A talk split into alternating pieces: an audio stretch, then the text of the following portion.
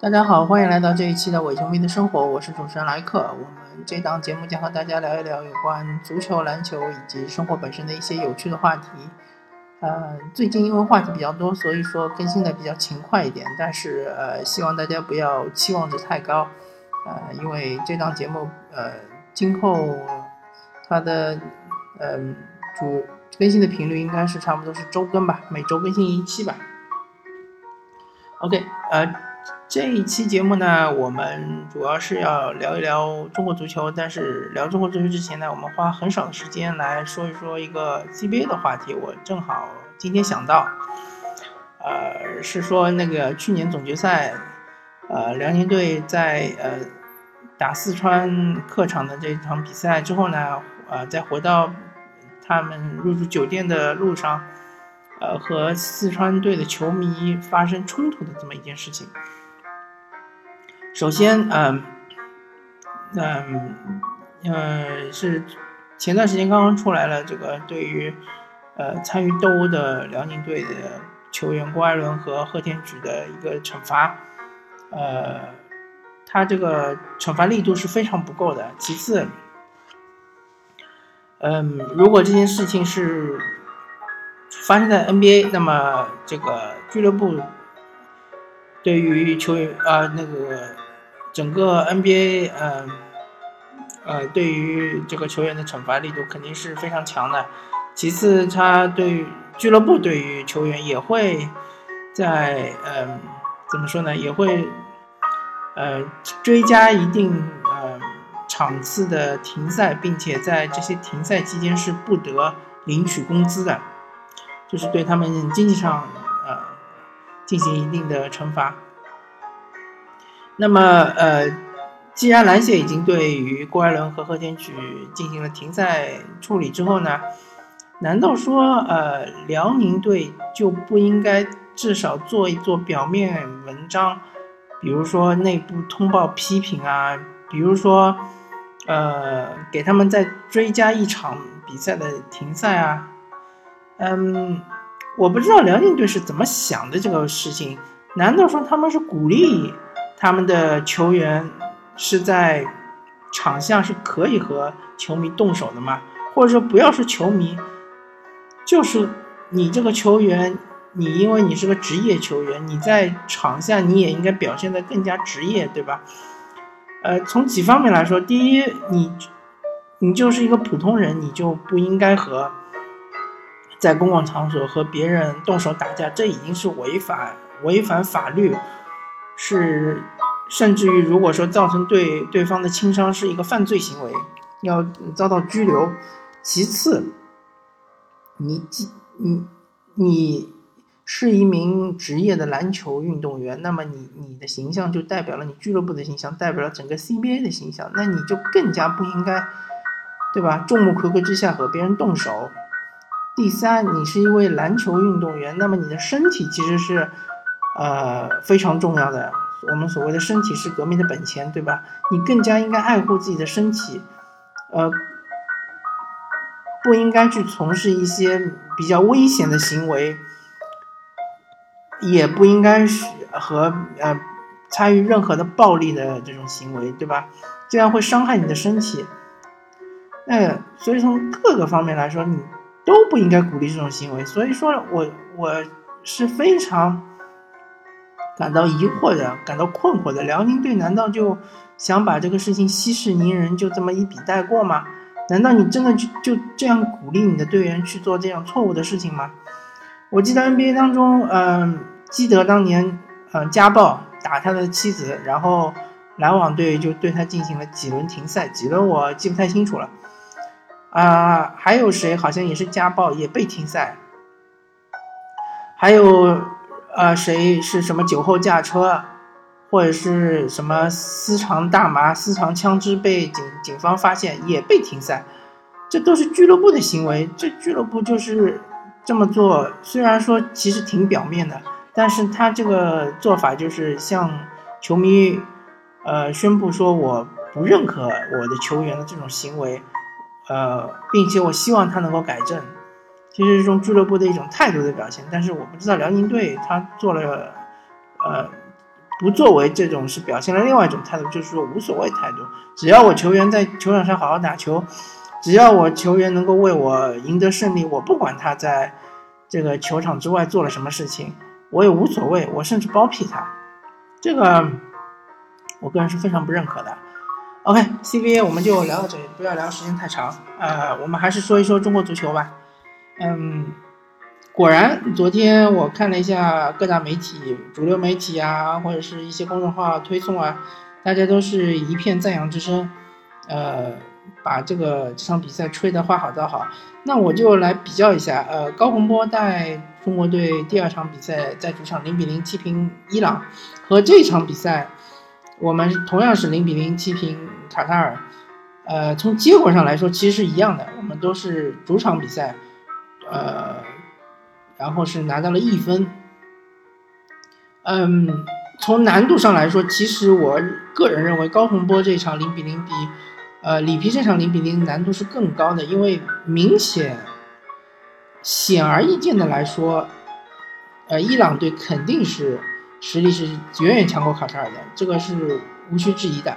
OK，呃，那如果说从场面上来说，那肯定是这一场比赛，中国队是呃有压倒性的优势，是呃全场是踢的攻势足球，是控球率百分之六十几，然后射门是二十一脚。那那一场比赛呢，我们其实是呃基本上是呃被伊朗队压制，然后是打这种防守反击。呃，OK，那我现在就来说一说，嗯，这两位教练采取的是两场两种完全不同的这种踢球风格。里皮采取的是呃前场压迫式的高位逼抢的这种攻势足球，以攻代攻，以攻对攻，以攻代守的这种踢法。而高洪波采取的是防守反击，是非常务实的所谓白搭八式的踢法。嗯，说的再通俗一点。那高洪波使用的就是穆里尼奥当年在切尔西的那种踢法，而里皮使用的可能就是呃瓜迪奥拉所推崇、所提倡的那种高位逼抢式的呃这种踢法，呃呃这只是做个比喻啊，因为中国队这个球员的实力肯定是远远不能和切尔西和瓜迪奥拉当时的巴塞罗那那个球员实力做比较，我只是说踢法。那么我现在就要问这样一个问题：我们中国队真的适合踢这种攻势足球吗？呃，我昨天听了强三组，然后呃，嘉宾的意见是认为中国中国队应该是固定一种踢法，就是一直延续下去。呃，那么他认为就是说里皮这种踢法是非常先进的，是非常呃有效的，然后也是应该我们坚持下去的那种踢法。呃，可是我个人并不这样认为，嗯，攻势足球谁都喜欢，对吧？呃，我们谁都喜欢，就是说进更多的球，看进更多的球的比赛。比如说一场一比零的比赛和一场五比四的比赛，当然我们是希望看到五比四的比赛。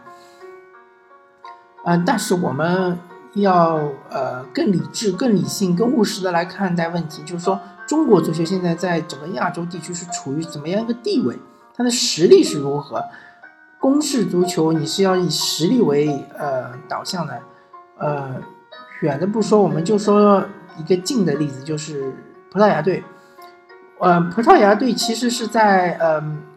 二零零零年左右的时候，呃，它是有黄金一代，他们的黄金一代呃打那个当时欧锦赛应该是荷兰欧锦赛的时候，他们是踢的绝对是攻势足球。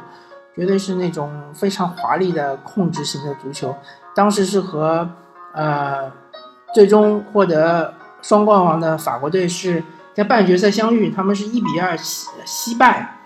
但是他们整场比赛其实创造了也很多机会。但是我们再看一下去年啊今年的这一支葡萄牙队，他们是踢的是嗯怎么样的风格？他们绝对是踢的是呃防守反击。虽然说他们手上有纳尼、有西芒、有 C 罗，呃，还有一些呃，呃，其他呃比较不错的这个进攻队员，但是他们很务实，正是因为他们踢的非常不错的这个防守反击，并正是因为他们的这个呃后场的这个防守屏障做的比较好，所以他们才能够最终获得这个欧锦赛的冠军。嗯，所以说这是一个很好的、很成功的例子啊。我们假设一下，如果说葡萄牙队他踢的是一种很华丽的，还是延续他当时黄金一代是有飞哥、鲁伊科斯塔、有努诺戈麦斯、有宝莱塔这样的这种呃攻势足球踢法，那我相信葡萄牙队基本上打到十六强已经是呃到顶了，肯定是。不可能是拿到冠军的，对吧？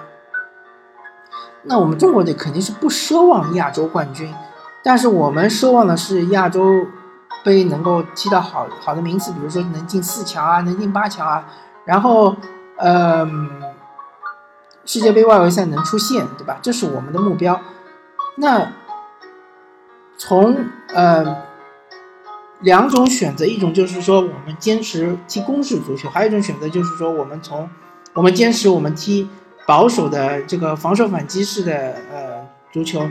这两种选择当然是踢呃保守的防守反击式的足球，能够更快的达到我们的目标，对吧？我们不说我们这一届就出现，或者我们不说我们下届就出现，但是若干年之后，呃，一旦我们能够把我们的后防线组织的非常好，也密不透风。能够至少能够让呃实力明显强于我们的对手无法攻破我们的球门，呃，同时我们能够呃把这个中场呃打理的是呃能够踢出非常快速的反击，能够踢出非常快速的攻守转换，然后前面有一个把握机会能力很强的前锋，或者有一批把握机会能力很强的呃攻击型球员，不一定是前锋，有可能是边。边前卫啊，或者边锋啊，那这样最后我们就更容易能够达成我们这个世呃世界杯外围赛出现的这这样一个目的，而不是说我们盲目的我们盲目的追求一些更先进的这种足球理念啊，去踢什么攻势足球啊，嗯，然后呃，不管是遇到什么球队，对吧？呃，不管是。实力比我们弱的球队，还是实力比我们强的球队，还是实力明显比我们强的球队，我们都要和他打对攻，对吧？都要追求一个控球率，都要追求一个从后场层层推进的这样一个踢法。嗯，我就把话放在这里了。如果说我们踢韩国队，就是下一场世界杯外围赛，我们在主场踢韩国队，还是用这种踢法。就是踢卡塔尔队的这种踢法，前场高位逼抢，后场，呃，就就后场不开大脚，而是层层推进这种踢法，嗯，即使韩国队这场比赛确实就是韩国下一场比赛是孙兴民是黄牌累积停赛，他不能上，韩韩国最大牌的球员，他不能参加参加这场比赛。如果中国队还是用这种态度，或者说是用这种呃踢法来踢韩国队，这场比赛不输两个球以上，我就收回我这期说的所有的对于中国队的这个呃负能量的呃话，和收回我对于中国足球的这种悲观的态度。如果真的是踢韩国队是这样踢，还有下一场踢伊朗，客场踢伊朗也是这样踢的话，绝对是大比分，绝对不用想的。就好像当年九七年荆州，我们主场踢伊朗二比四，对吧？客场踢伊朗一比四，都是这种，呃，盲目自信、盲目乐观的这种呃攻势足球的踢法。嗯，对于中国队来说，真的，嗯。更加务实的应该是防守反击的踢法，而且我在这里说了，里皮来中国国家队绝对不是来做救世主的，而只是另外一个背锅侠，是另外一个来背黑锅的。为什么这么说呢？首先，中国足协在里皮工资里面所占的呃比重是非常非常少的，可能是四分之一吧，还是五分之一啊？所以说对他来说，他这个损失并不是很大。如果说我要炒炒掉里皮的话，更大的损失是很大，而不是中国足协。其次，呃，明显来说，这一支中国足球队，我不管你用什么战术，不管你怎么玩出花来，你也是从实力上来说是不可能打入世俄罗斯世界杯的，对吧？那我们就不谈了，我们谈下一届世界杯——卡塔尔世界杯。我们知道，我们下面的这个呃二十三岁以下，或者说呃二十 U 二十一的那一支中国青年队，他的实力是如何？我们已经看到了，他们参加这个呃亚青赛小组都没有出现，都踢不过呃叙利亚，三场皆败，对吧？你凭什么认为这么，嗯，这些球员能够突然到了成年队就开窍了，突然就变成，呃，横扫亚洲的球星呢？那他没有这个基础，他下一届亚亚洲区预选赛还是不可能出现。那你你花这么多钱请一个大牌教练过来是有什么意义呢？我没有看出来，我完全没有看出来。其实。你是可以请里皮，不是说不能请里皮，但不是现在这个时候，而是应该在你的这个整体的中国男足的这个水平已经，呃，几乎接近于亚洲一流强队的这样一个水平的时候，你还需要有那么一点点波，或者说，呃，你有你有百分之九十或者百分之八十的几率是能够挤入亚洲四强，能够。呃，杀入世界杯的时候，那你请一个呃一流教练或者超级教练，把你再带一带，再带上去。我们举个例子，就好像瓜迪奥拉愿意到英超去执教曼城，是因为曼城它本身实力已经是很强了，而且有一批呃西班牙裔的这种踢法的球员。而如果说不是曼城，而是比如说英超的埃弗顿。他也很有钱，对吧？我们假设他也很有钱，他出更高的价钱，嗯，他出两倍的工资给瓜迪奥拉，瓜迪奥拉会去吗？肯定不会去啊，因为去埃弗顿有什么意义呢？去埃弗顿，我不可能拿到英超冠军呀，我也不可能在欧冠有任何作为啊。就中国足球也是一样的呀。我这边其实是非常非常悲观的，对于这个里皮入主中国足球，呃，我觉得是没有任何意义的，只是浪费钱。当中国足球真正已经达到曼城这样的水平的时候，我们要去冲击欧冠，啊，而中国国家队我们要去冲击呃亚洲杯外围赛的时候，亚洲杯我们要去冲击这个四四强名额或者说五强名额的时候，我们再去请这么一个里皮呃水平的教练来带一带我们国家队才是有意义的。对于国家队的球员来说，他们需要提高是在俱乐部中、俱乐部的比赛中提高，而不是在国家队的比赛中提高。因为国家队的比赛一年中实在是太少了，而俱乐部的比赛是很多的，所以他们的每一个球员的这个实力的提升，绝对是应该在俱乐部，而不是在国家队。所以说，呃，呃，这就是我对于现在这支国家队的态度，也是我对于里皮的这个态度。我们可以参见一下曼参见一下曼萨诺，他今天刚刚爆出来的新闻说，他接受采访说，当时中国足协确实是找过他，希望他来带最后五场，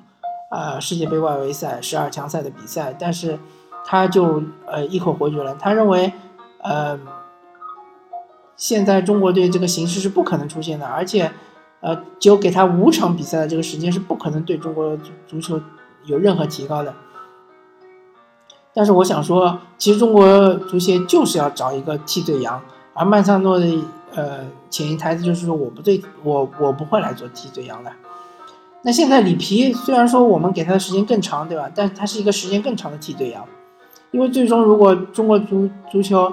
呃，当然说这一届世界杯不出现，我们也不会怪罪里皮，因为毕竟前面这场比赛说是高洪波带的，那么我们就等于把锅甩给了高洪波。那如果下一届世界杯或下一届亚亚洲杯我们踢得不好，绝对会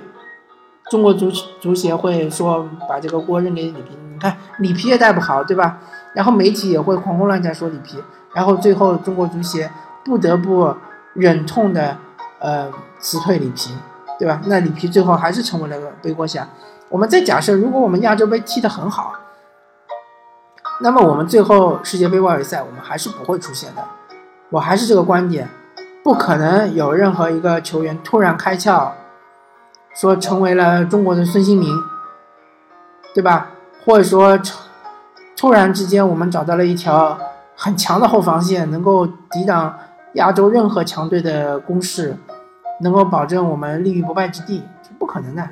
你不要想了，好吧？呃，这就是我我这一期对于中国足球的态度，对于里皮的态度。呃，反正我们这个节目就是。跟主流媒体唱反调吧，主流媒体就一阵的夸，一阵的吹，我们就不断的输入一些负能量。呃，感谢大家收听这一期的伪球迷生活，我是主持人莱克，我们下期再见，拜拜。